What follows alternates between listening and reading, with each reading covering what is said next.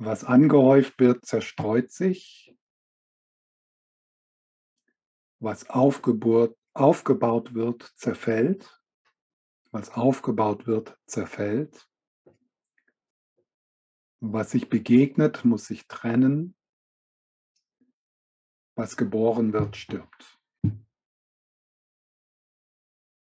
Ja, dann nehmen wir den Bodhisattva-Sitz ein.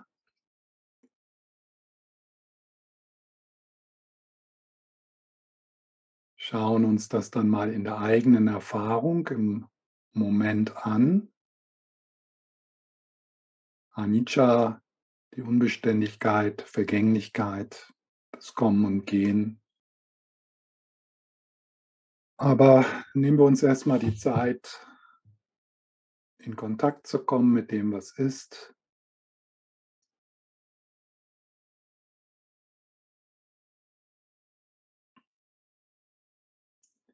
Auch so ein wenig die Körperhaltung korrigieren.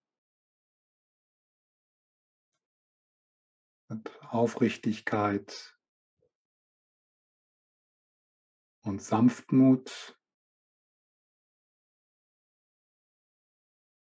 deinen Platz nehmen auf der Erde.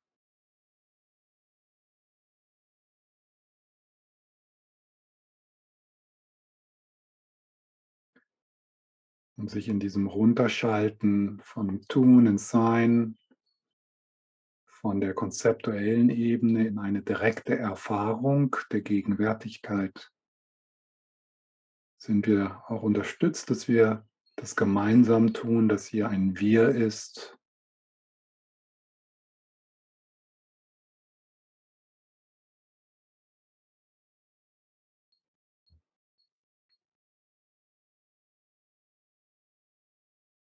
Und dann wieder die Möglichkeit, den Atem in den Vordergrund zu nehmen.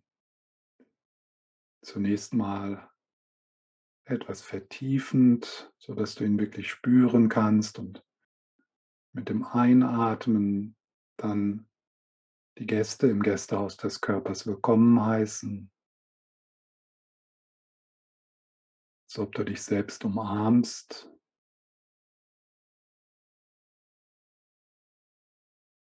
Und dann vielleicht mit dem Ausatmen ist es möglich, etwas Erleichterung zu finden, so wie ein Ablegen oder ein Loslassen. So ein wenig weicher werden im Bauch und in den Schultern, im Gesicht. Und sich tragen lassen von der Erde.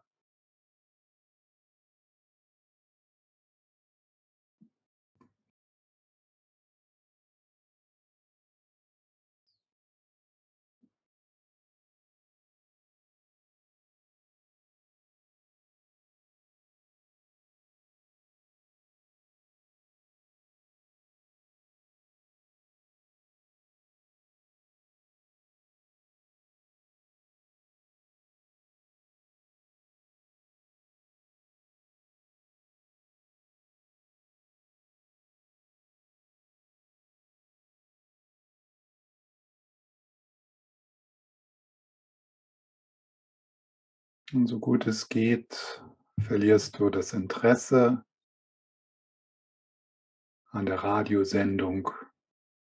Und was ist mit mir?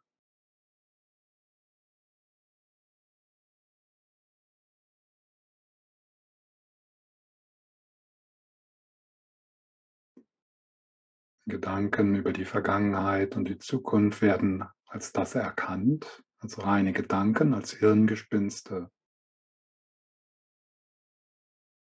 Und keine dieser Hirngespinste wird dich jemals nach Hause bringen.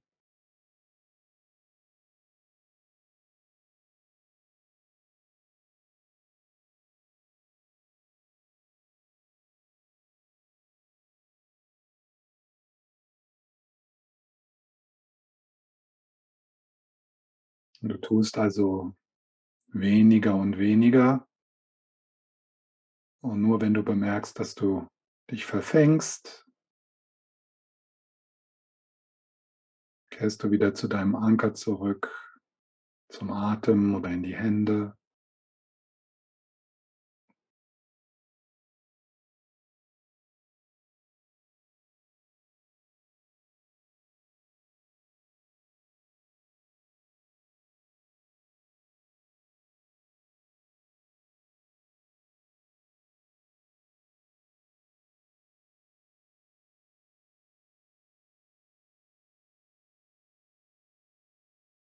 Und versuch mal, das mentale Bild deines Körpers verblassen zu lassen.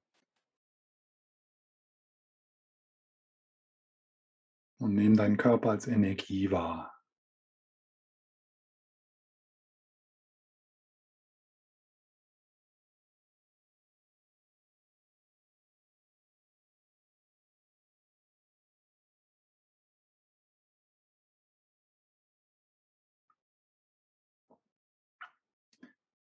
Und versuch auch mal den Atem direkt zu erfahren, ohne mentale Bilder, ohne Worte. Wirklich die Energie des Ein- und Ausatmens, ohne Bewertung, ohne Benennung.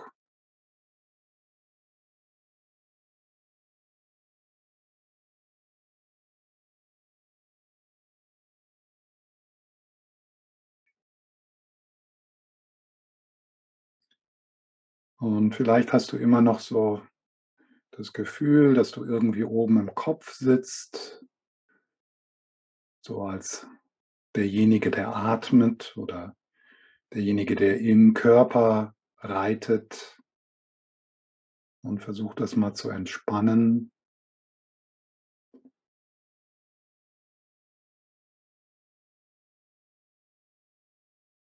Das Gewahrsein ist ja überall im Körper, nicht nur im Kopf.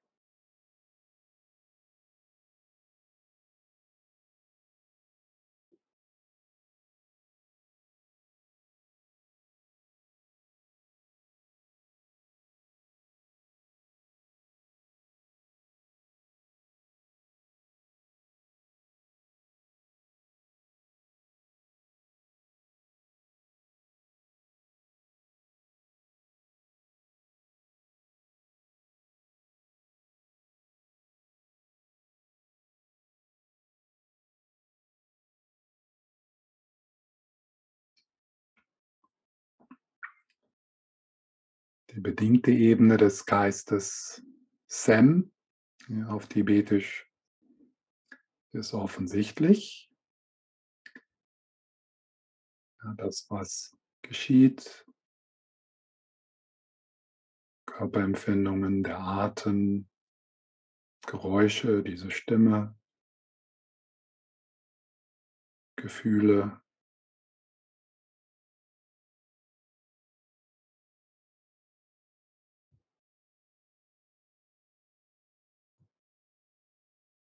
Und wir stellen uns diese Ebene des Geistes als einen Strom vor oder als Wolken, die ziehen.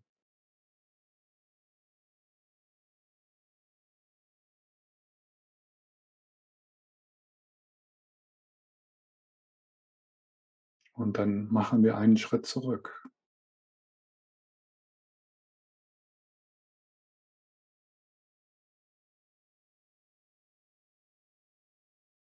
Als ob wir ans Ufer treten.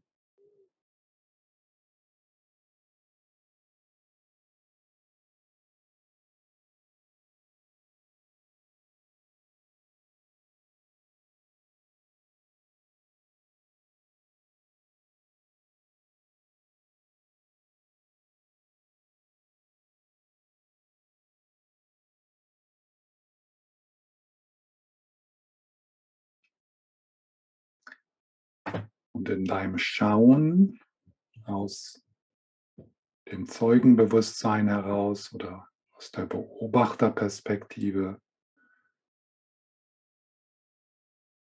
bringst du dann die Neugierde auf die Unbeständigkeit,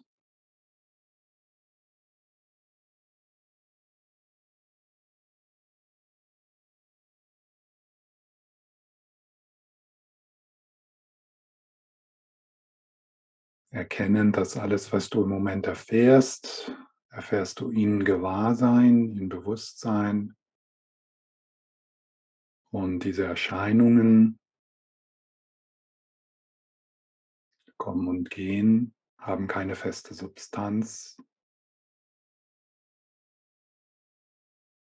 Und wenn da irgendetwas ist, was dir als dauerhaft erscheint, als solide, schau da einfach tiefer hin. Erkenne,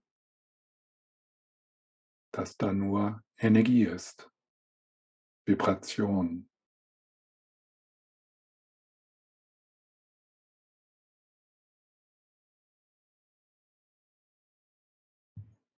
Und wenn du dann zu sehr ins Reflektieren kommst, dann kannst du dich wieder verankern mit dem Atem oder deinen Händen. Und dann machst du wieder den Schritt zurück. Du kennst die Objekte, die Bewusstseins- oder Gewahrseinsobjekte als Objekte, als etwas, was du anschaust, etwas, was du hörst, etwas, was du fühlst.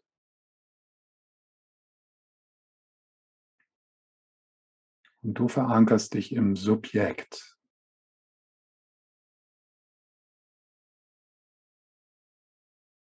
Indem du einen Schritt zurück machst.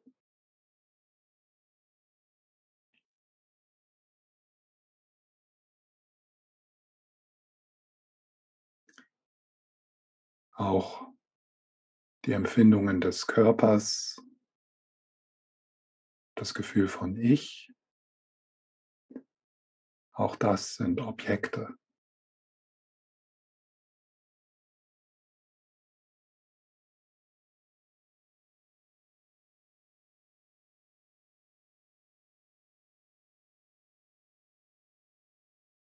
Und lass es einfach fließen.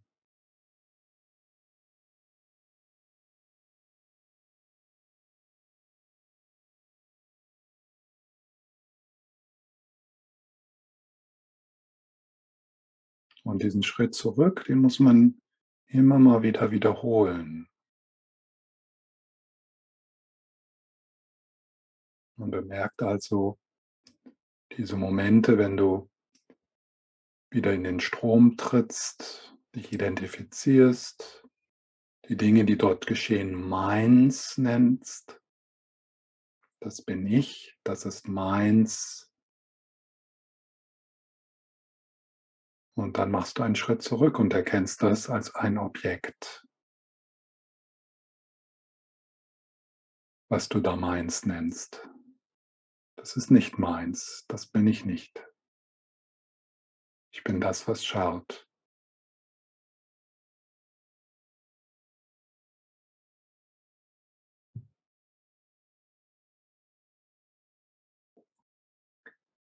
Es ist offensichtlich, dass dieser Strom niemals abbricht und dass du auch nichts tun musst, dass er dafür, dass er geschieht. Deine Gedanken, deine Gefühle, die Körperempfindungen, die haben ihr eigenes Leben. Die geschehen, geschehen einfach. So wie das Wetter kommt und geht. So kommen deine Gedanken und Gefühle und Stimmungen.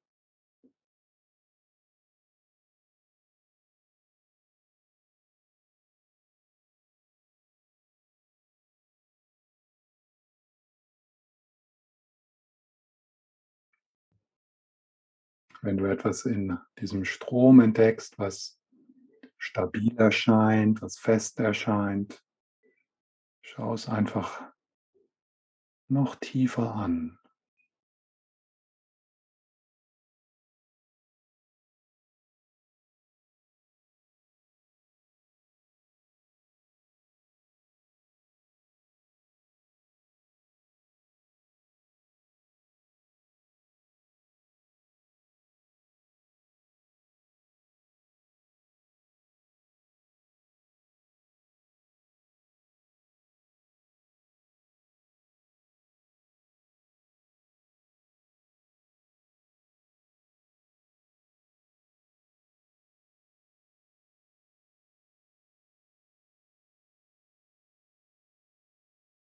Einen Schritt zurück ins Zeugenbewusstsein. Einfach bezeugen, ganz mühelos. Das Schauen oder das Bezeugen ist vollkommen mühelos. Das muss man nicht tun, das geschieht. Und dort ruhst du dann.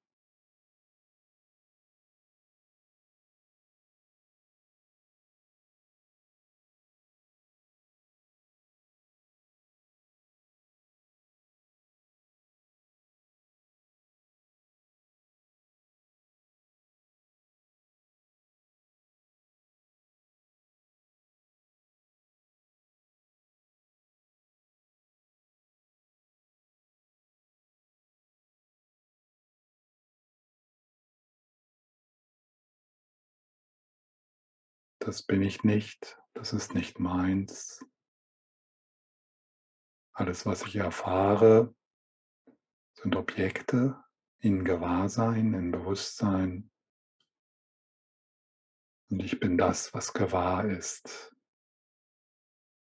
Ich bin die Quelle, aus der das Gewahrsein strahlt.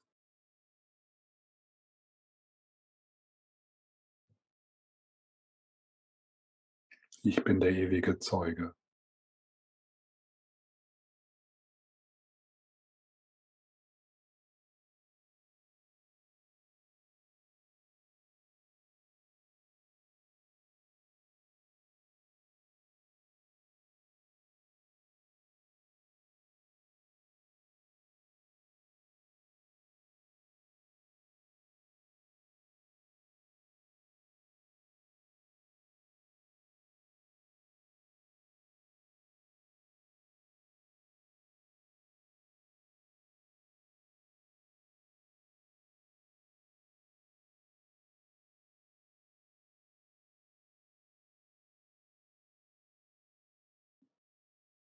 Und bemerke auch diese Momente der Identifikation,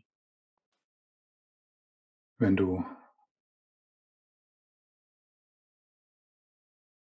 im Strom bist, zum Strom wirst. Und dann machst du einen Schritt zurück ans Ufer, in die Stille.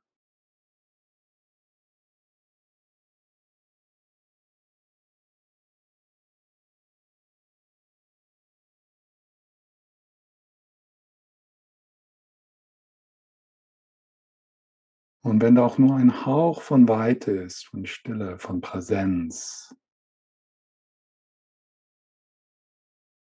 versuche das zu vergrößern.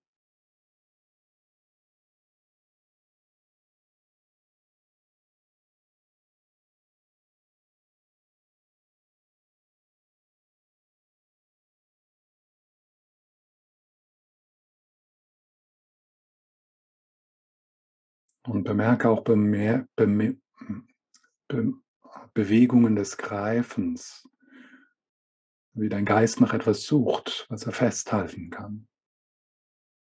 So, als ob er festen Boden sucht. Und dann machst du einen Schritt zurück. Immer wieder. Bis es da nichts mehr gibt, in das du zurücktreten kannst.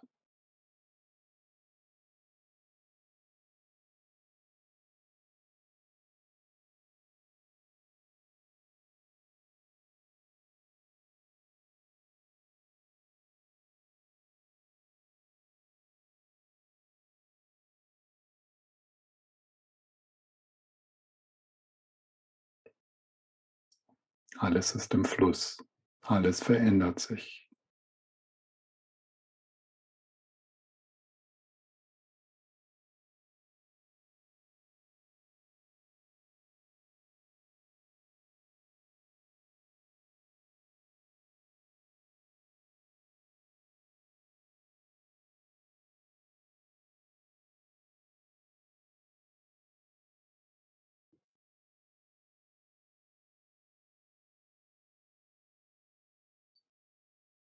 Und das ist dieser Fluss, diese Veränderung, diese Unbeständigkeit, die Leben möglich macht, die Wachstum möglich macht, die Veränderung möglich macht.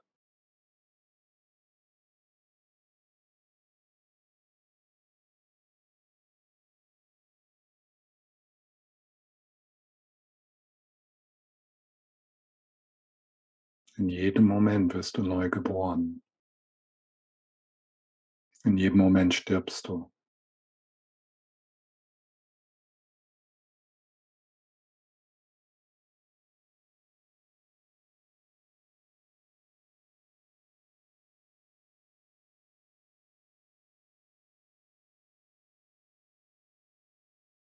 Und dann ruhst du dort.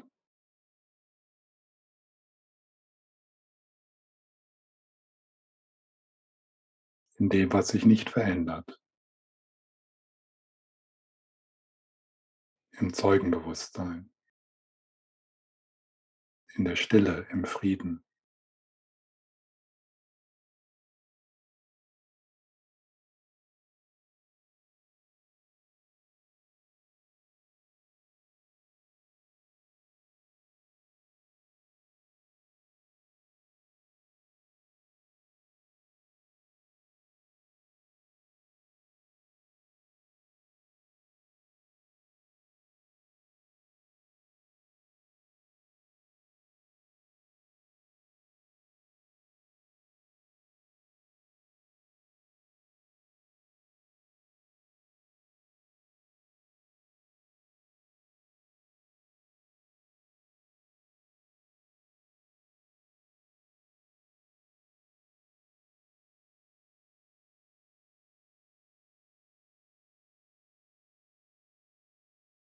Alles ist im Fluss.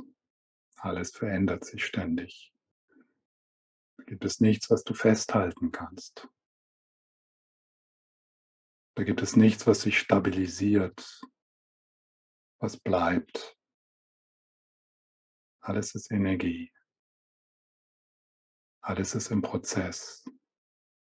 Alles ist mit allem verbunden.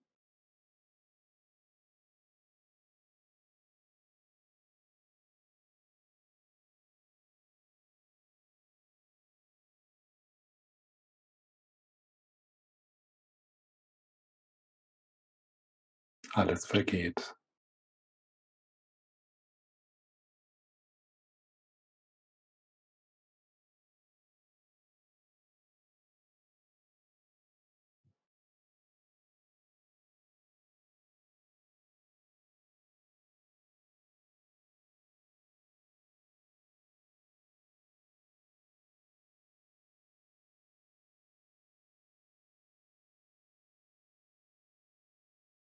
Ruhst in dem oder als das, was bleibt.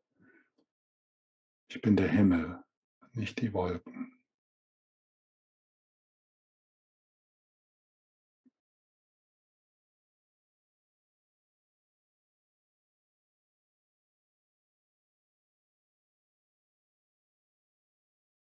Ich bin der Träumer, nicht der Traum.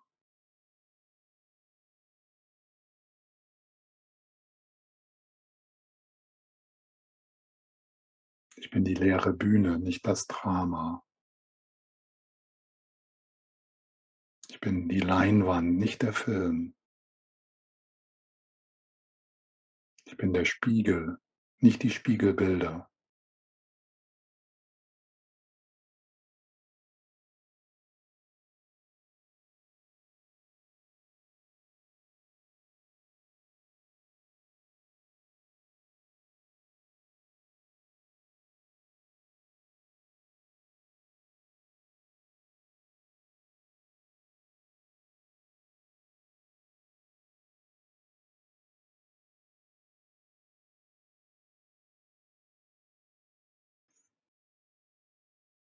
Und dann öffnest du deine Augen, ohne deinen Sitz zu verlieren. Und auch das, was du siehst, ist Sam, ist unbeständig, im Fluss, in dauernder Veränderung. Alles ist Energie, alles ist Vibration, alles ist ein Prozess.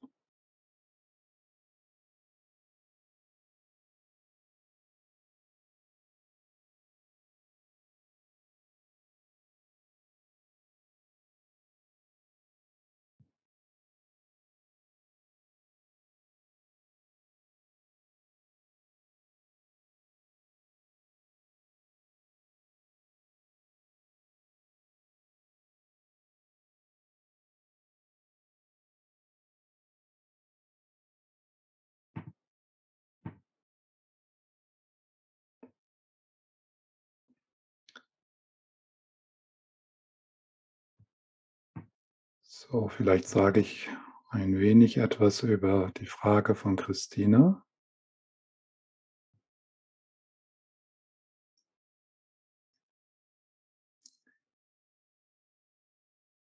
Diejenigen, die das schon hundertmal von mir gehört haben, man kann es nicht genug hören oder nicht genug über diese Frage reflektieren. Also sie sagt, äh, betreffend des narrativen Ichs, das existiert ja eigentlich nicht. Doch, das existiert voll. Das narrative Ich existiert. Was ist das narrative Ich? Die verkrustete Endlosschleife, das Mantra, was ist mit mir? Konzepte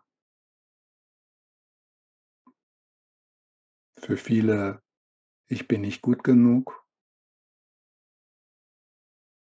Und dieses narrative Ich ist eine verkrustete Endlosschleife, weil sie sich verbindet mit körperlich Spürbaren. Also nicht nur, dass du dir die Geschichte erzählst, ich bin nicht gut genug, das fühlt sich auch so an.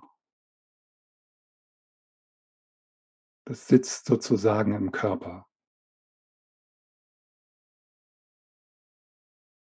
Und diese verkrustete Endlosschleife, natürlich existiert die. Wir erfahren sie ja. Aber wie existiert sie? Als Hirngespenst. So existiert sie. Ein Traum existiert ja auch. Wie existiert ein Traum als Traum? Das Problem ist nur, dass im Traum erscheint das, was ein Traum ist, nicht nur als Traum, sondern als real, als echt, als fest, als solide.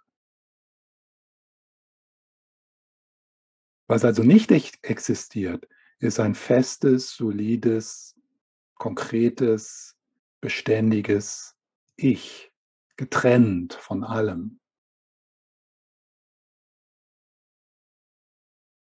Natürlich existiert hier ein Prozess. Da sind körperliche Prozesse, da sind mentale Prozesse. All diese Dinge existieren. Das wäre ja Wahnsinn, das zu negieren oder das zu bestreiten, dass da das ist. Das Problem ist, dass wir da etwas Konkretes, Festes, Getrenntes hineinprojizieren, etwas extra. Und es ist dieses Extra, das ist das Selbst, was nicht existiert. Das ist etwas, was wir uns ausdenken. Und diese Projektion, diese Halluzination eines festen, unabhängigen Selbst oder Ich ist die Ursache dafür, dass wir greifen, dass wir abwehren, dass wir ständig Angst haben um dieses feste, unabhängige Ich, dass wir das verteidigen, dass wir das glücklich machen wollen. Also wir versuchen dauernd etwas zu verteidigen, was, was, ist, was au, nicht auffindbar ist. Aber was auffindbar ist, ist das narrative Ich. Das existiert. Es existiert bloß nicht so, wie es erscheint, nämlich als ein festes, solides Ding, was irgendwie im Körper-Geist-Prozess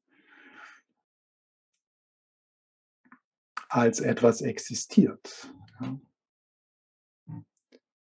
Und das ist ein wichtiger Schritt in der Reflexion und Meditation und der Erfahrung von Selbstlosigkeit oder der Leerheit von Ich, dass wir zunächst mal dass uns zunächst mal klar wird, wie, uns, wie, wie erscheint uns das eigentlich, ja, wenn wir Ich fühlen, wenn wir Ich denken. Besonders in Momenten, wo wir uns kritisiert fühlen oder wo wir angegriffen werden. Ja, diese Kontraktion, diese, diese Kontraktion in diesem Prozess und dieser Prozess dieser Körper-Geist-Prozess, der hat keine Grenzen, der ist eingebettet in alles. Also das wäre ungefähr so, als ob eine Welle, die sich aus dem uferlosen Ozean erhebt, ja, hier sind diese Wellen. Die eine heißt Stefan, die andere heißt Graz, die andere heißt Patrick. Und diese Welle äh, entwickelt die Kapazität, das ist ein mentaler Prozess, der Erzeugung eines unabhängigen, festen Ichs und trennt sich dadurch von der Einheit ab und bekommt und wird dann selbstbezogen.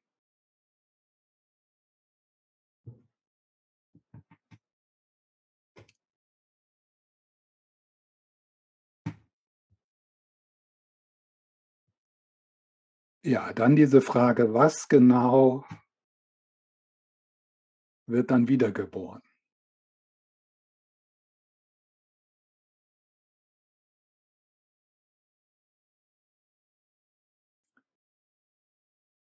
Das ist eine gute Frage.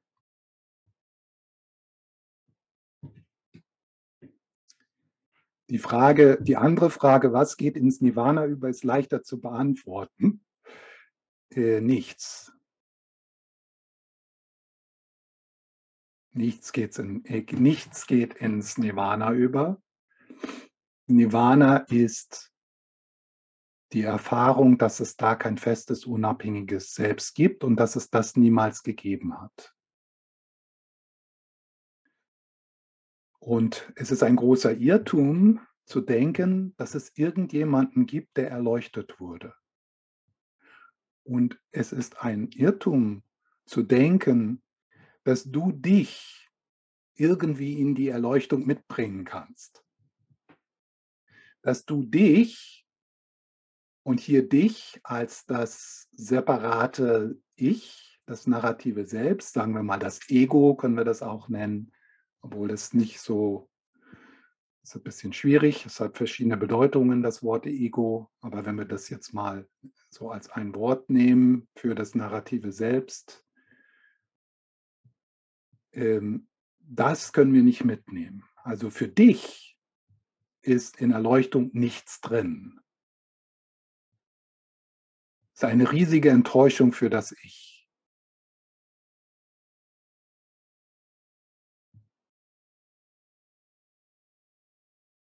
Und das narrative Selbst liebt das natürlich, diese Idee, erleuchtet zu sein oder eins mit allem zu sein. Das nennt man Ego-Inflation.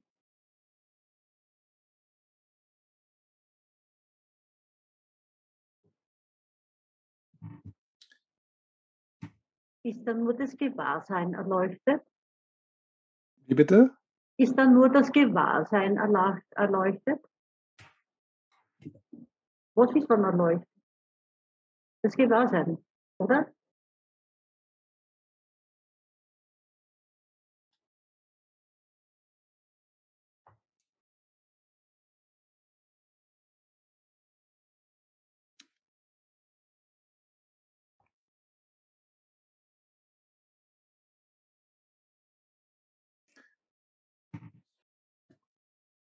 Ja.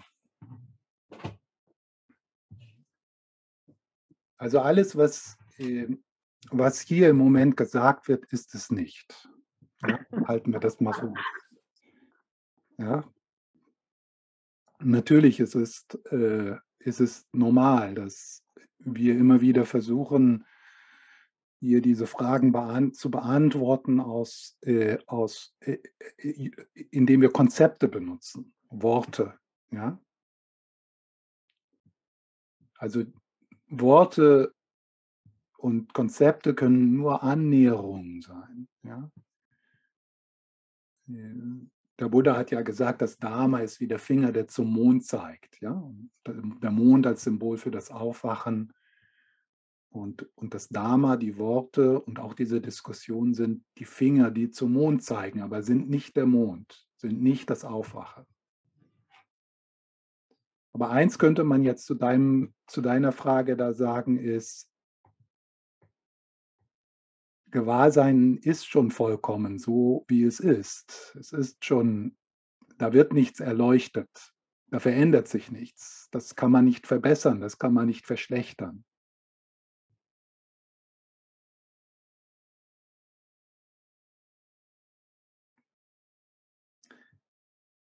Ein Problem, wenn wir sagen, so das Gewahrsein ist, das kommt dann so mit einer Vorstellung, als ob Gewahrsein etwas ist, aber es ist weder noch etwas, noch ist es nichts.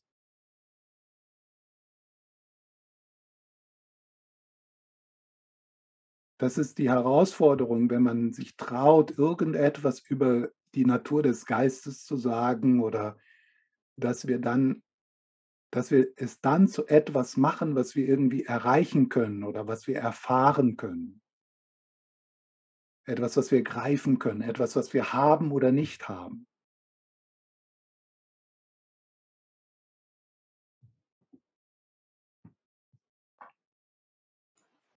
Ich habe noch eine Frage zur Meditation. Ja, ich will noch was zu, äh, zu der Frage sagen, was wird wiedergeboren? Und dann machen wir eine Pause. Ja. Und in der Pause äh, müsst ihr das dann selber für euch herausfinden.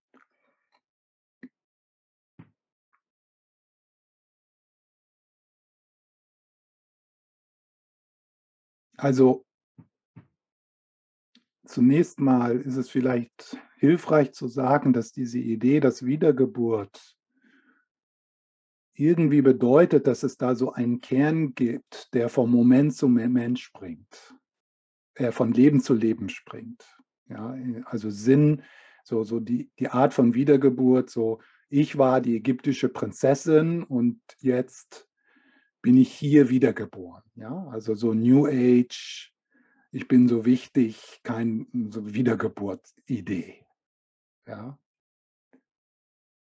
Äh, und das macht natürlich keinen Sinn, weil wir müssen nur in, diese, in diesen Moment schauen und dann finden wir nichts, was da wiedergeboren könnte. Die Frage ist ja nicht nur, man kann diese Frage ja nicht nur in Bezug auf Wiedergeburt stellen, sondern man kann sich ja auch fragen, was ist es, was diese Kontinuität, die ich erlebe, überhaupt möglich macht? Ja, also Wiedergeburt von Tag zu Tag sozusagen, von Moment zu Moment. Also was ist sozusagen der Klebstoff, der diesen Strom zusammenhält und, eine, und, und die Illusion einer Kontinuität erzeugt? Und da muss man gar nicht in vergangene oder zukünftige Leben gehen. Ja.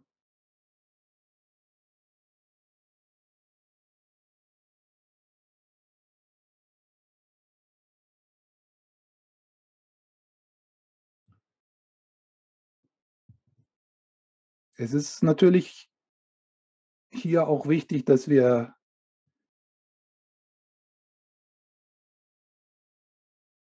dass wir auf der einen Seite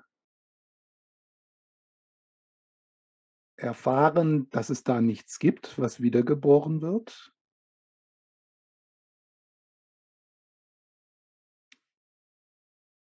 Unter anderem auch, weil Zeit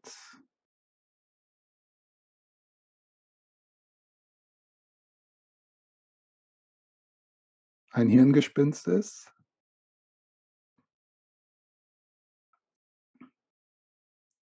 Aber auf, dann, auf der anderen Seite ist es auch wichtig, so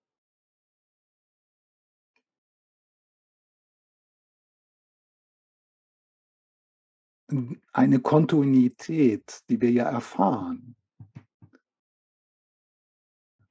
zu beschreiben. Und ähm, so eine mögliche Antwort hier ist, was wiedergeboren wird, Tag für Tag und Leben für Leben, sind die schlechten Gewohnheiten.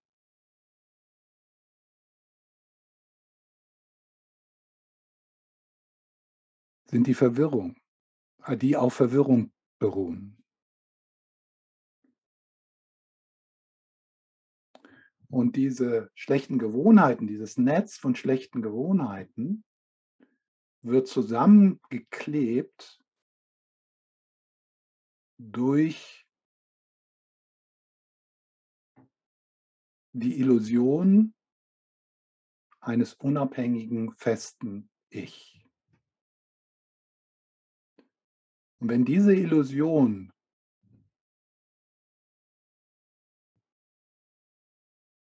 und damit die Selbstwichtigkeit sich auflöst,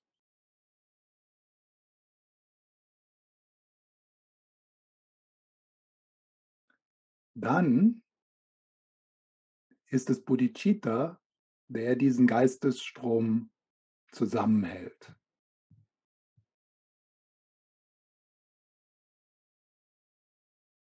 Zum Wohle aller.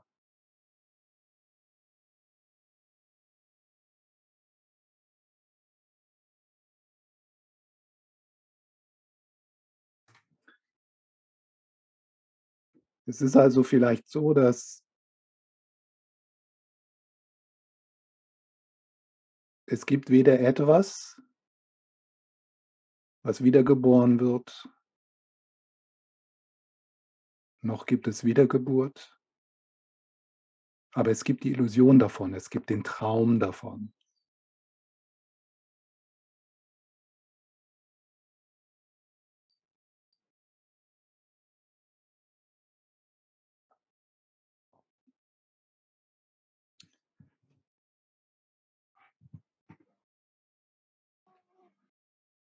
Aber Stefan, es gibt doch über, es gibt doch so viele Instruktionen auch im Buddhismus, wie man sich verhalten soll im Augenblick des Todes und dann im Bardo und so, eben damit man nicht mehr wiedergeboren wird oder eine möglichst äh, gute Wiedergeburt kriegt. Wo kommt denn dann das alles her?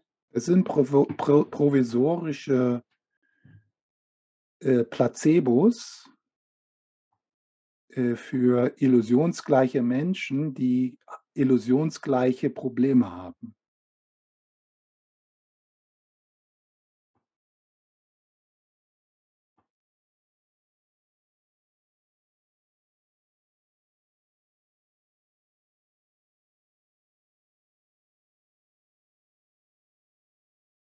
Also wenn, wenn die dann dazu dienen, um innerhalb um diesen Traum besser zu machen, so dass wir aufwachen können aus dem Traum. Hm. Aber alle diese Methoden, die progressiven Methoden, die Stufenmethoden, sind Placebos. Die sind leer. Und wenn jemand aufgewacht ist, und es ist mir ganz klar, dass das ganz die falsche Ausdrucksweise ist, weil, das einfach, wir, weil wir das nicht beschreiben können mit Mhm. unserer Sprache und so, aber nennen wir es halt einmal so, dann ist es das Ende von Samsara natürlich und das Ende von dieser Existenz in, in Anführungszeichen. Also es gibt, ich habe da mal was gelesen, ähm, ich weiß nicht mehr, von, von irgendeinem östlich gebildeten westlichen Herren, am Englisch sprechenden, aber da ist diese Zeile in diesem Gedicht, The dewdrop slips into the shining sea. Also man geht auf Mhm. in hm, Mhm. dem, was ist. So, und dann ist das das Ende von dieser Ja, Existenz. ja. Und da will ich jetzt noch das dazufügen, was ich gerade schon ma- gemach, äh, gesagt habe. Was dann eine Kontinuität schafft, ist Bodhicitta.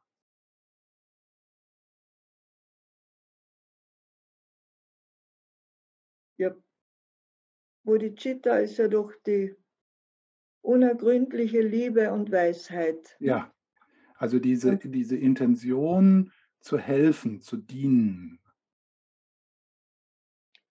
Also es ist in Mahayana nicht so, äh, dass wir uns irgendwie auflösen im Ganzen und das wäre es dann, sondern es, es wird, es, es geschieht erleuchtete, helfende, befreiende Aktivität, die getragen ist durch von Bodhicitta. Die Reise ist also nicht zu Ende. Und diese Aktivität, das wäre dann, sagen wir, ein Bodhisattva. Buddha, ja, also ein Bodhisattva ist ja jemand, der auf dem Weg äh, zum, äh, zum Auf, äh, also ein Bodhisattva ist immer noch auf dem Weg. Aha. Ein, ein gedacht, Bodhisattva ist noch nicht vollständig aufgewacht. Ich habe immer gedacht, ein Bodhisattva ist jemand, der vollständig aufgewacht ist, Hm, aber eben nicht sich mhm, auflösen oder wie man es Nee. immer nennen will, hm, möchte, weil er eben so voller Bodhicitta ist, dass er hm, nicht ruhen wird, bis nicht der letzte Grashalm auch erleuchtet ist. nicht? Genau. Das ja Und das ist ein Buddha. Das ist ein Buddha. Hm. Ja, Okay. Alles über unser, Ver- über unser Verständnis, glaube ich. Soll man nicht zu viel darüber Ja, das sind alles Mythen, ja. Ja. Äh, aber nichtsdestotrotz, äh, Mythen sind sinnvoll oder äh, ja, sind ein wichtiger Aspekt, äh, wie wir unser Leben leben, ja. Ja. Also äh, es ist wichtig, sich, äh, es ist wichtig, äh, diese Mythen zu hören und ähm, Mhm. ja und diese Mythen zu verdauen. Es ist nicht, dass die bedeutungslos sind, aber es ist auch gut, äh, gleichzeitig sie als Mythen zu erkennen, so dass wir die Landkarte nicht mit dem Territorium verwechseln. Ja. Ja, die Landkarte ist nicht das Territorium, sondern die, eine Landkarte ist immer versch- verfälscht, vereinfacht. Trotzdem hilft sie uns, uns in dem Territorium zurechtzufinden. Und Mythen sind Teil des, der Landkarte.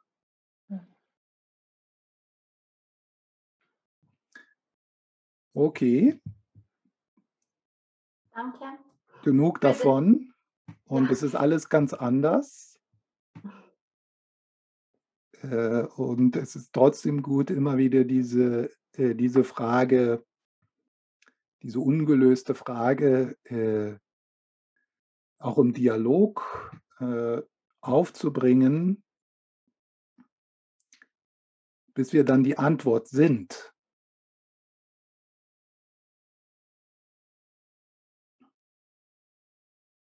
Und äh, diese Frage ist gut zu stellen, was ist wiedergeboren? Du wirst niemals eine Antwort für diese Frage finden. Also eine Antwort, die befriedigend ist, solange diese Antwort auf der konzeptuellen Ebene ist.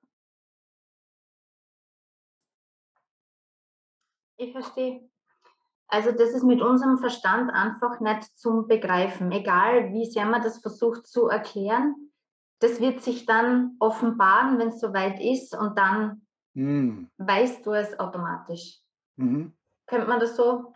Ja, Ja. Und trotzdem solche provisorischen Landkarten mit diesen Mythen sind einfach hilfreich, auch als Orientierung, ja. Mhm. Äh, Und dann muss man auch so schauen, so welche, welche Mythen, welche, welche Landkarten passen mir, ja.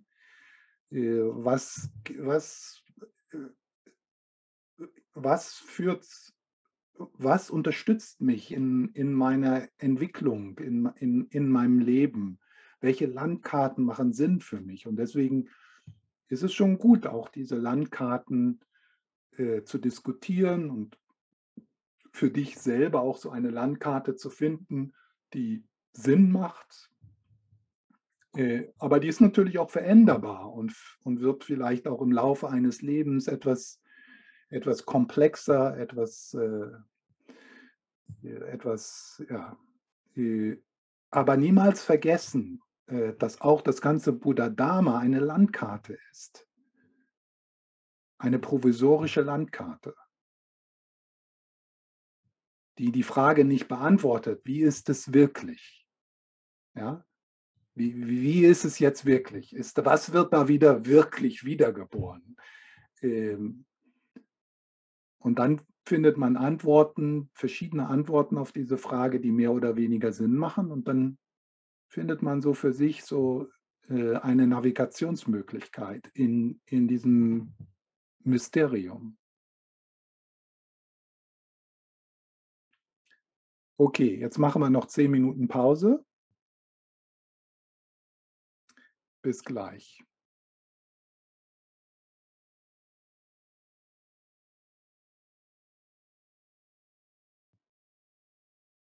Und das passt vielleicht auch, denn äh, auch dieses Treffen ist ja ein gutes Beispiel für die Vergänglichkeit, für die Unbeständigkeit. Das, was zusammenkommt, zerfällt.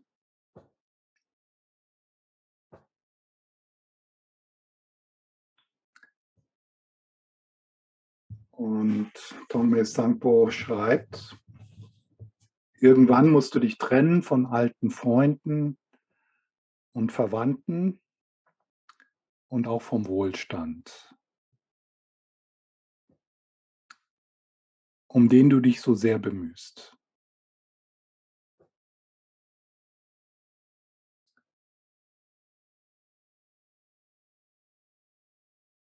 Irgendwann musst du dich trennen von alten Freunden und Verwandten und auch vom Wohlstand, um den du dich sehr, so sehr bemühst.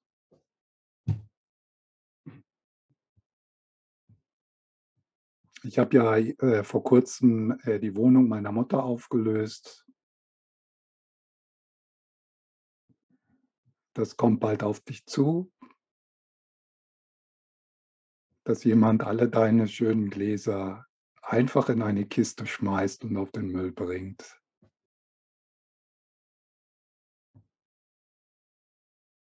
Um den du dich, um den du dich so sehr bemühst.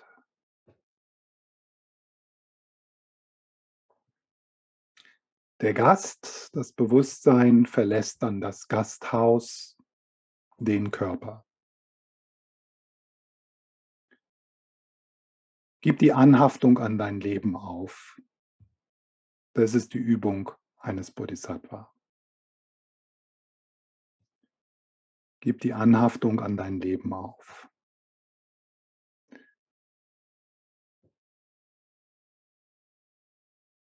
Wie macht man das? Die Anhaftung an dein Leben aufgeben.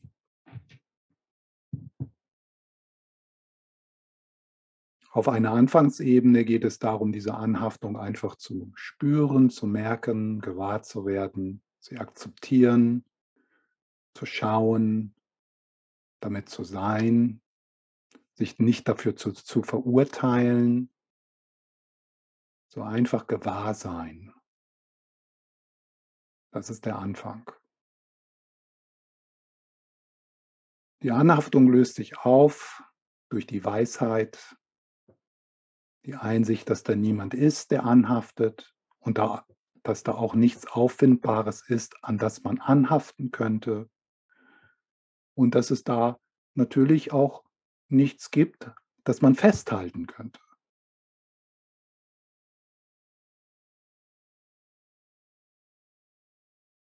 Das Loslassen geschieht in dem Moment, wo eine Erfahrung ist, da ist niemand, der loslassen könnte und da ist auch nichts, was man los. Da ist niemand, der was loslassen könnte und da ist auch nichts, was man loslassen könnte. In dem Moment ist Loslassen da.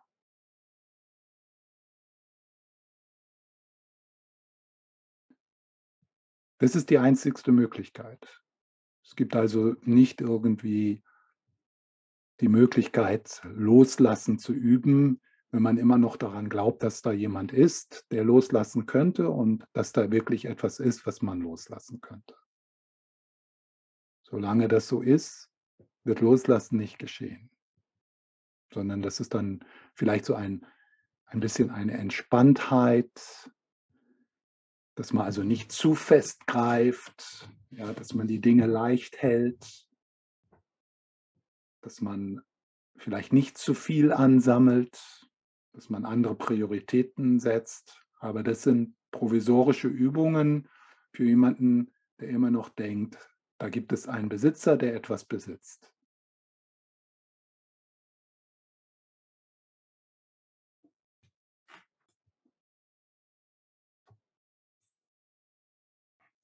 Gib dein Leben auf, ja. Also das ist natürlich, gib dein, gib dein, gib dein, gib das, gib das Leben auf, das auf Wirklichkeitsverzerrung beruht. Gib die Verwirrung auf. Nee, ist nicht, es geht nicht darum, dein Leben aufzugeben, sondern es, äh, äh, es geht darum, die Heimat aufzugeben, die darin besteht, dass man Dinge hat, dass man den Körper, dass man sich mit dem Körper identifiziert und dass man an seinen Gewohnheiten festhält. Das ist das Gefängnis. Und im Grunde, wenn man das Leben aufgegeben hat, dann beginnt man wirklich zu leben.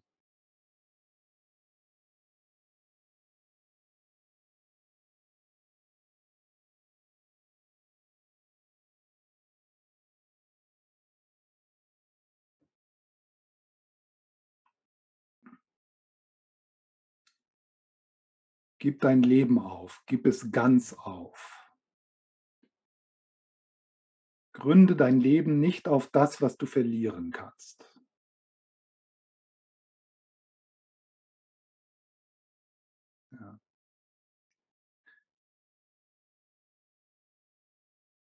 Die Frage hier wäre dann, oder die Übung wäre hier, gewahr zu werden, wo in deinem Leben gründest du deine Sicherheit auf etwas, was du verlieren kannst?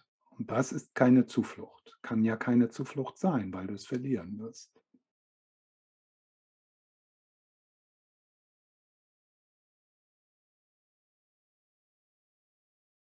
Deswegen ist der Sterbeprozess so herausfordernd für uns. Weil im Sterbeprozess wird ja das alles, löst sich all das auf, auf das wir unser Leben gründen.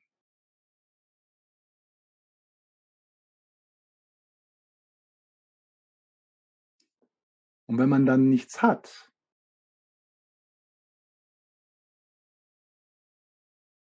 und sich nicht vertraut gemacht hat mit dem, was größer ist, dann ist da natürlich Panik.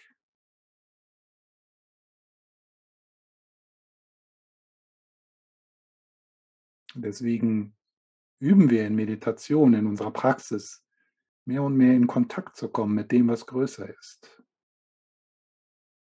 Wir bauen also unser Leben auf auf etwas, was nichts und niemand uns wegnehmen kann.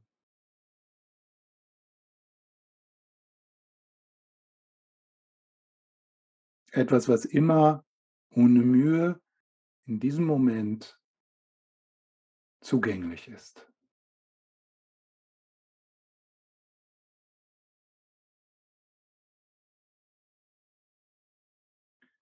Gründe dein Leben nicht auf das, was du verlieren kannst, auf Reichtum, Besitz, Gesundheit, Familie, Freunde, Ansehen, und nicht einmal auf dein eigenes Leben.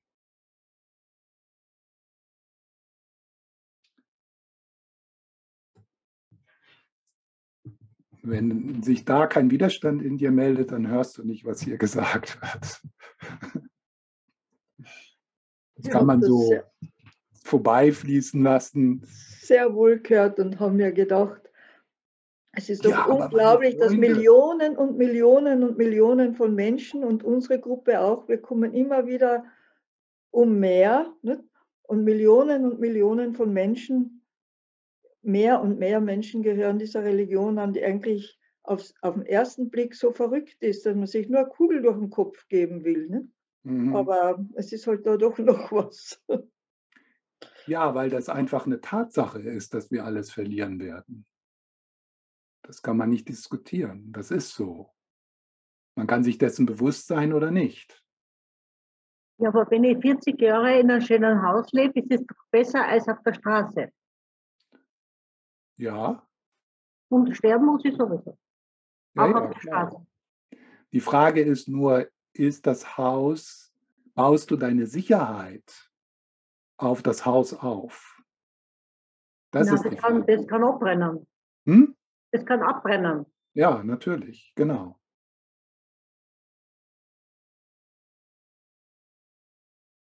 Genau.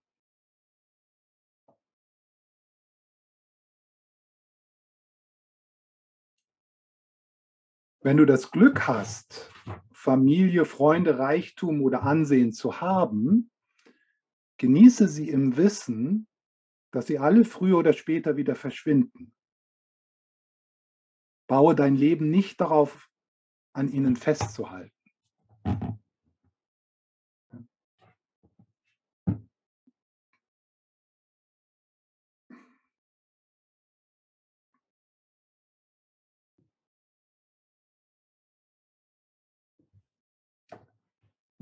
Noch zu dem Gast, ja, das hat ja auch so ein bisschen zu tun mit der Frage, die wir gerade diskutiert werden, haben. Ja, also hier ja so diese, diese, diese dualistische, so der Körper und der Geist und das Bewusstsein und der Geist verlässt den Körper, also diese, dieser Mythos äh, des Buddhismus. Und Ken MacLeod schließt seinen Kommentar für diesen Vers so ab. Was geschieht mit dem Ga Gast?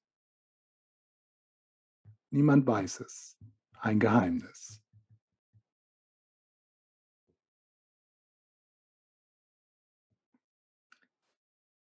Natürlich, äh, wenn man diese Frage einen tibetischen Lama stellen würde, würde man eine andere Antwort kriegen. Würde man einen Mythos hören. Eine Landkarte, die einem mehr oder weniger Sinn macht. Und das ist schon sehr, äh, sehr kontrovers oder radikal äh, von Ken MacLeod, der ja auch äh, das Label trägt, ein buddhistischer Lehrer zu sein, zu sagen, was geschieht mit dem Gast. Niemand weiß es, ein Geheimnis.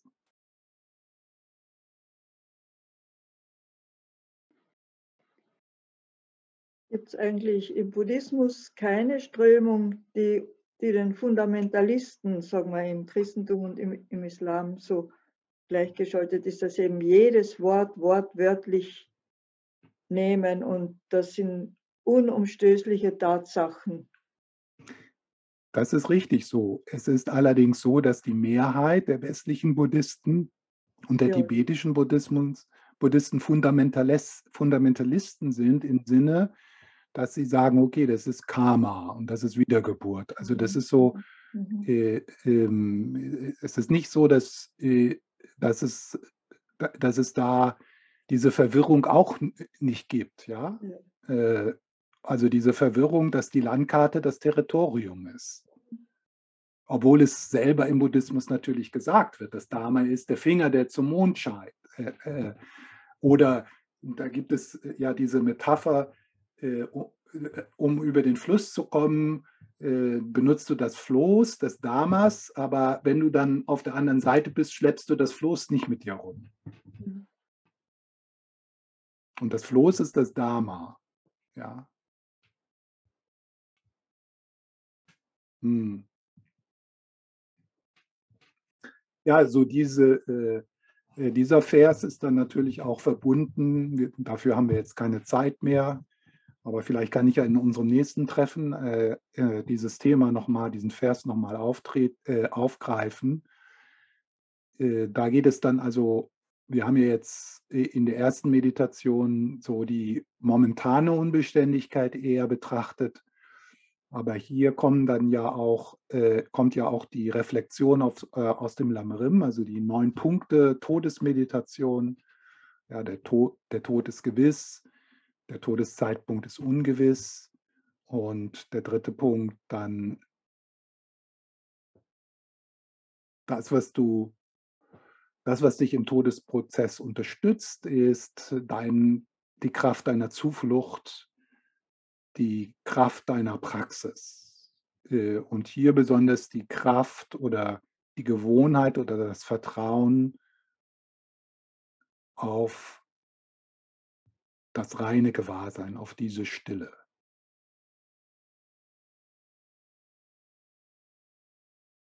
So dass wir durch den Todesprozess hindurchgehen, so wie wir durch eine Meditation hindurchgehen, wo Dinge kommen und gehen, die wir aber nicht festhalten, die nicht greifen, die wir nicht greifen und die wir als leer ohne jede Eigensubstanz erkennen. Und in dem Moment ist dann, was im Todesprozess erscheint, einfach etwas, was kommt und geht. Und du ruhst als das, was schaut.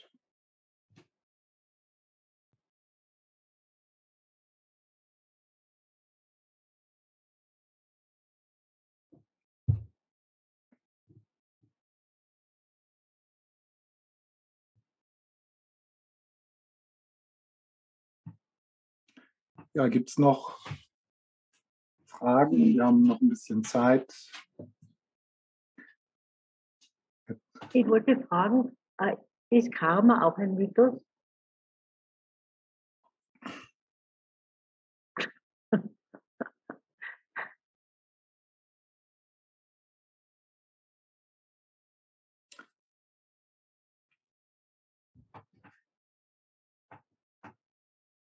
Ja, das ist auch eine gute Frage.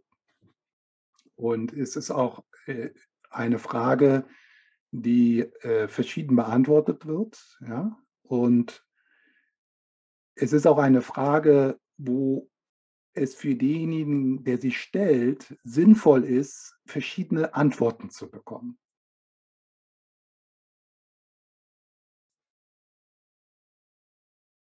Ja.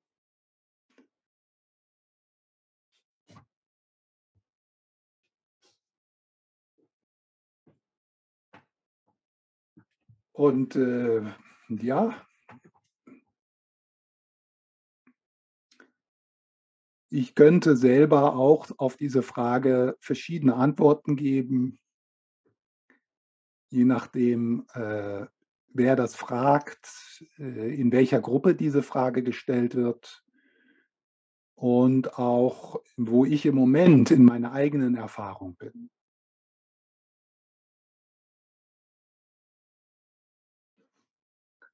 Ich habe schon mal diese Frage in einer Art und Weise beantwortet, dass ich dann ausgeladen wurde. Der Stefan ist gar kein Buddhist mehr. Ja. Das kann dann auch leicht missverstanden werden.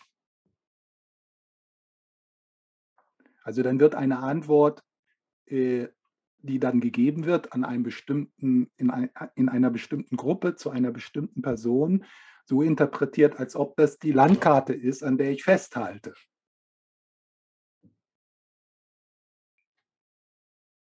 Und in Bezug auf Ursache und Wirkung und auch ähm, das Leben ausrichten in, in ein heilsames Handeln, in, in, in, die nicht, in das nicht gewalttätige, halte ich diese traditionellen Belehrungen auf Karma immer noch am hilfreichsten von allen äh, Landkarten, die mir jetzt bis jetzt in meinem Leben begegnet sind. Das macht für mich am meisten Sinn äh, und äh, ermächtigt mich, weil meine Zukunft in meiner Hand liegt und weil alles, was ich denke, alles, was ich tue und alles, was ich sage, einen Unterschied macht. Und wenn ich mein Handeln und mein Tun und mein Sprechen in eine heilsame Richtung bringe,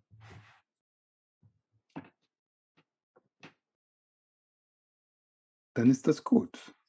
Ja, schon. Aber ich denke mir, ich muss nicht äh, guter Mensch sein oder, oder Bodhicitta äh, äh, üben und so weiter. Nur weil ich dann Angst habe, wenn ich es nicht tue, dann, dann kriege ich einen aufs Buch. Also mein, ich finde, das sollte man von Natur aus machen, ohne Angst, dass, dass man sonst bestraft wird. Ja, das ist, äh, das ist eine der Gefahren äh, der Belehrungen äh, auf Karma, äh, die wir bekommen in der, in der tibetischen Tradition, dass wir dann da so rausgehen als Sünder äh, und irgendwie sich der Druck und die Schuld und die Angst eher vergrößert in unserem Leben. Ja, das, das, das ist eine Gefahr. Ja. Ähm,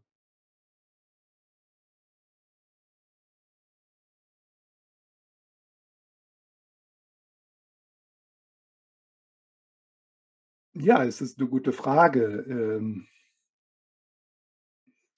ob, äh, unsere Praxis und die Belehrung, die wir bekommen, das natürliche innewohnende Gutsein in uns fördern oder ob sie es behindern.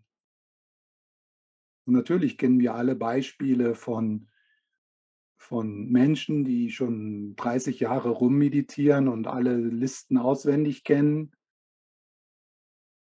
wo diese Herzenswärme fehlt. Und dann kennen wir irgendeinen Bauern in den Bergen, der noch niemals was vom Dharma oder so gehört haben, der aber ein Zen-Meister ist. Natürlich.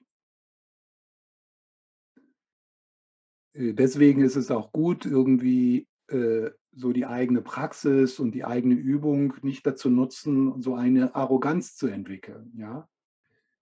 So, die Buddhisten, ich gehöre jetzt zum, zum Club der Buddhisten, das sind die Guten und all die anderen, die immer nur übers Wetter sprechen, da mache ich gar nicht mehr mit, weil da stehe ich drüber.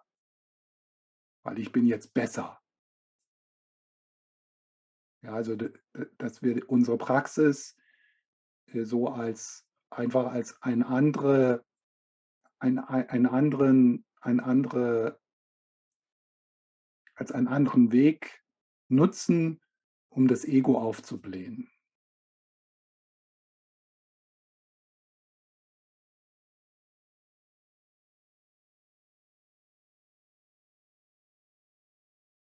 Aber du bist eh so tolerant gegenüber anderen Religionen gegenüber sehr vielen. Und das, das gefällt mir gut.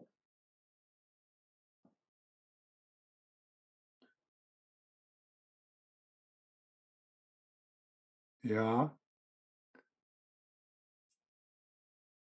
Ich bin nicht ich würde nicht sagen, dass ich tolerant bin, sondern äh, ich erfreue mich an den äh, vielen verschiedenen Wegen, wie Menschen mit dem Leben ringen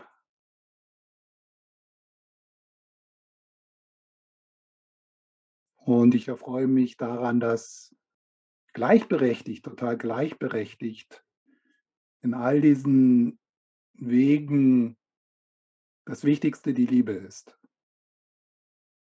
Und ob das jetzt in der christlichen Praxis geschieht oder in der hinduistischen, das ist für mich dasselbe. Ich muss da nicht tolerant sein. Ja?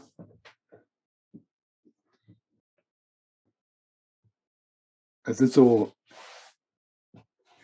auch diese Toleranz, so äh, religiöser, so diese religiösen Treffen, wo man sich austauscht und dann aber trotzdem weggeht mit der Haltung, mein Weg ist trotzdem der beste. Und natürlich, ich, äh, ich habe in meinem Leben und auch immer noch benutze als Schwerpunkt die buddhistische Landkarte, weil sie mir am reichsten erscheint für mich und am meisten Sinn macht. Wenn da irgendwann jemand mir eine bessere Karte in die Hand drückt, dann ja, bitte. Bis jetzt ist das noch nicht geschehen.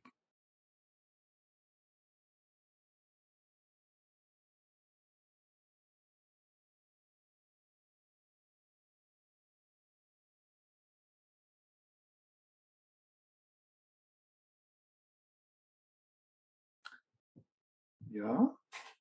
Gibt es noch was?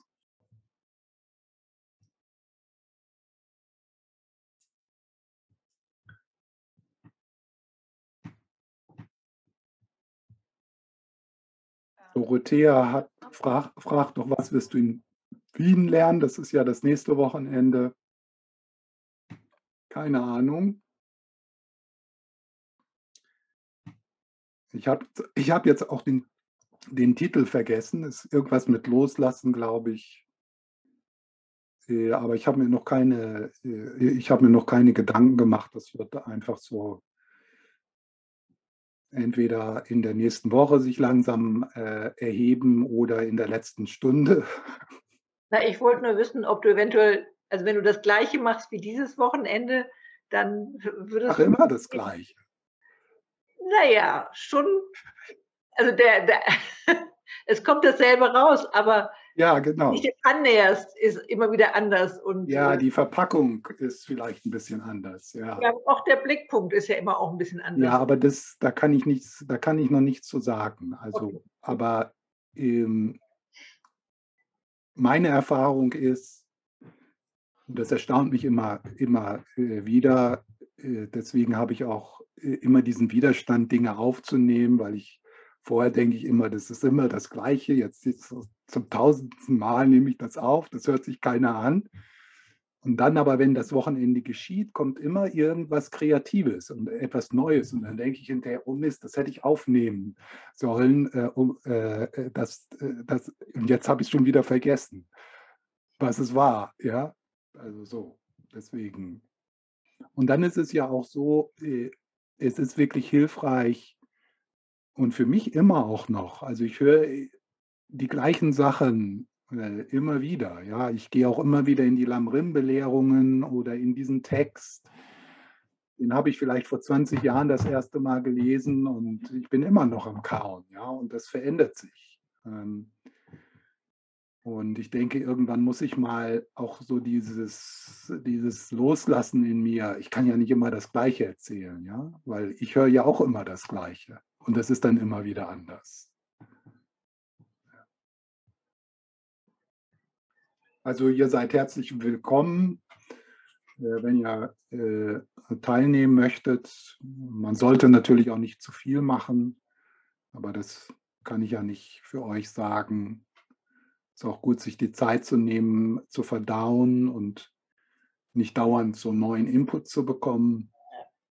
Ja, aber trotzdem, manchmal ist es auch hilfreich, ja, so äh, am Ball zu bleiben und vielleicht auch in Zeiten, äh, wo es schwierig ist, äh, sich mehr diesen Räumen auszusetzen als normalerweise.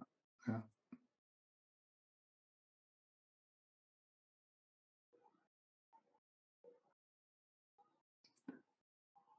Ja, und dann ist ja irgendwann Anfang, was haben wir, April, Anfang Mai, ähm, äh, die Gruppe in Graz. Und da könnt ihr ja auch an den wöchentlichen Meditationen teilnehmen oder am Yoga. Und äh, dann haben wir ja das Sommerretreat. Äh, Und ich denke mir, dass ich schon auch das Buch hier mitnehmen werde ins Sommerretreat. Also das so äh, jetzt nicht so äh, als, als Kommentar, so wie wir das jetzt am Wochenende gemacht haben, aber so als Grundlage für die Meditation. Also ich werde sicher hauptsächlich im Sommerretreat äh, mit diesem Buch, und das könntet ihr euch ja besorgen, ja, also äh, das heißt so und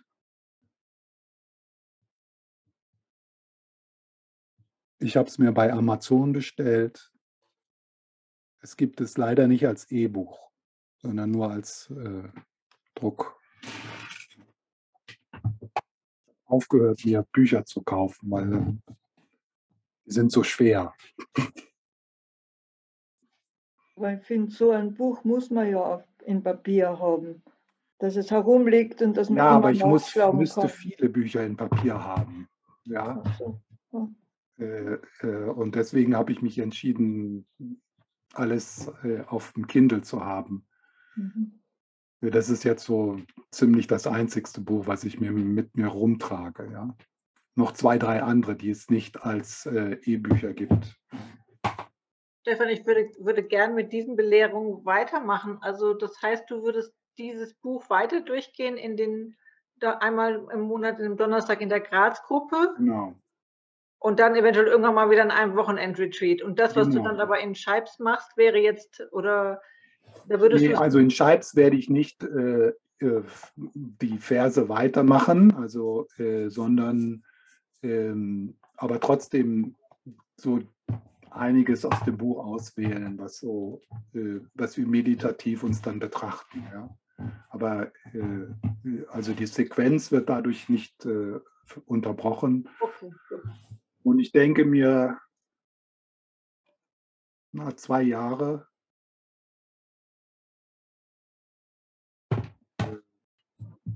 Ja, und wir haben ja schon ein Wochenende, oder haben wir das schon festgelegt? Ja, im Herbst irgendwann in Graz und da werden wir dann da, dort im Text weitermachen, wo wir dann sind. Ja, und ich denke, es wird so zwei Jahre brauchen, um dieses Buch zu lesen. Na toll. Und dann, äh, und dann in zwei Jahren fangen wir wieder mit dem ersten Vers an. Und wo werden jetzt die, die Recordings äh, äh, gespeichert? Wird das als Audio irgendwie dann gepostet oder als Video Nee, wieder? also ich werde äh, die Aufnahmen hier in die Facebook-Gruppe stellen, aber auch auf meinen YouTube-Channel. Also ich habe einen deutschsprachigen YouTube-Channel. Reines Gewahrsein heißt der. Okay, super. Danke. Aber das kann ich von hier aus nicht machen, weil die Internetverbindung ist zu schwach. Da muss ich äh, irgendwo sein, wo ich eine richtig gute Verbindung habe. Sonst sitze ich hier zwei Stunden, bis ein Video hochgeladen ist.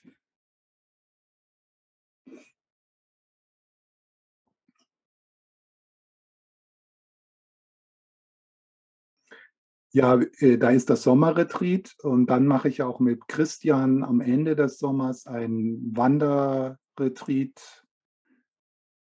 Das spricht vielleicht auch den einen, einen, einen oder anderen an in der Pension Schöckelblick bei Graz, wo wir jetzt schon ein paar Mal gewesen sind.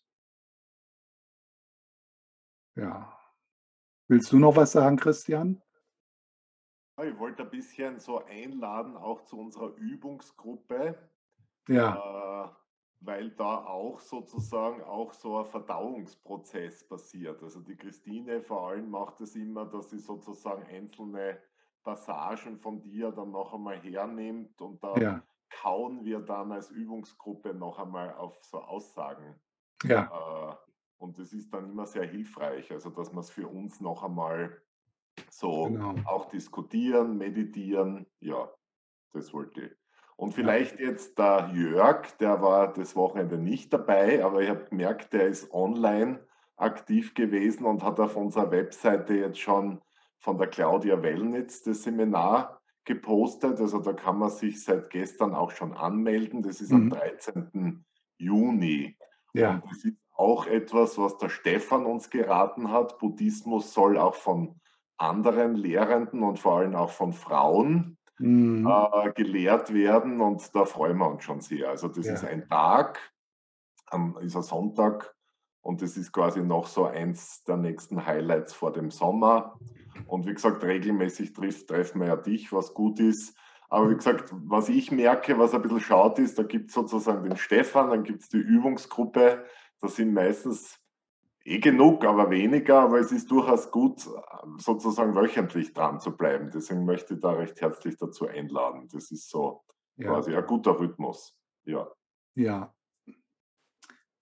Ja, das kann ich nur äh, unterstützen. Ähm,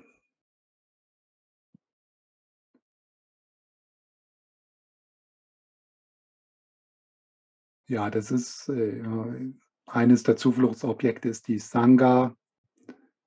Und ein wichtiger Aspekt, ähm, diese Belehrungen äh, zu erforschen und zu praktizieren, ist der Austausch und so voneinander lernen auch, so die Weisheit äh, und die Erfahrung der Sangha zu nutzen äh, und nicht nur das so, äh, jetzt so, ich bin ja dann die zentrale Position, ich habe hier so die zentrale Position Und äh, für einige ist das hilfreich und für einige nicht so. Ja, äh, für andere ist es wichtiger, äh, so die Diskussion und der Austausch und das Zuhören und von anderen lernen. Das ist, das, das ist sehr wichtig.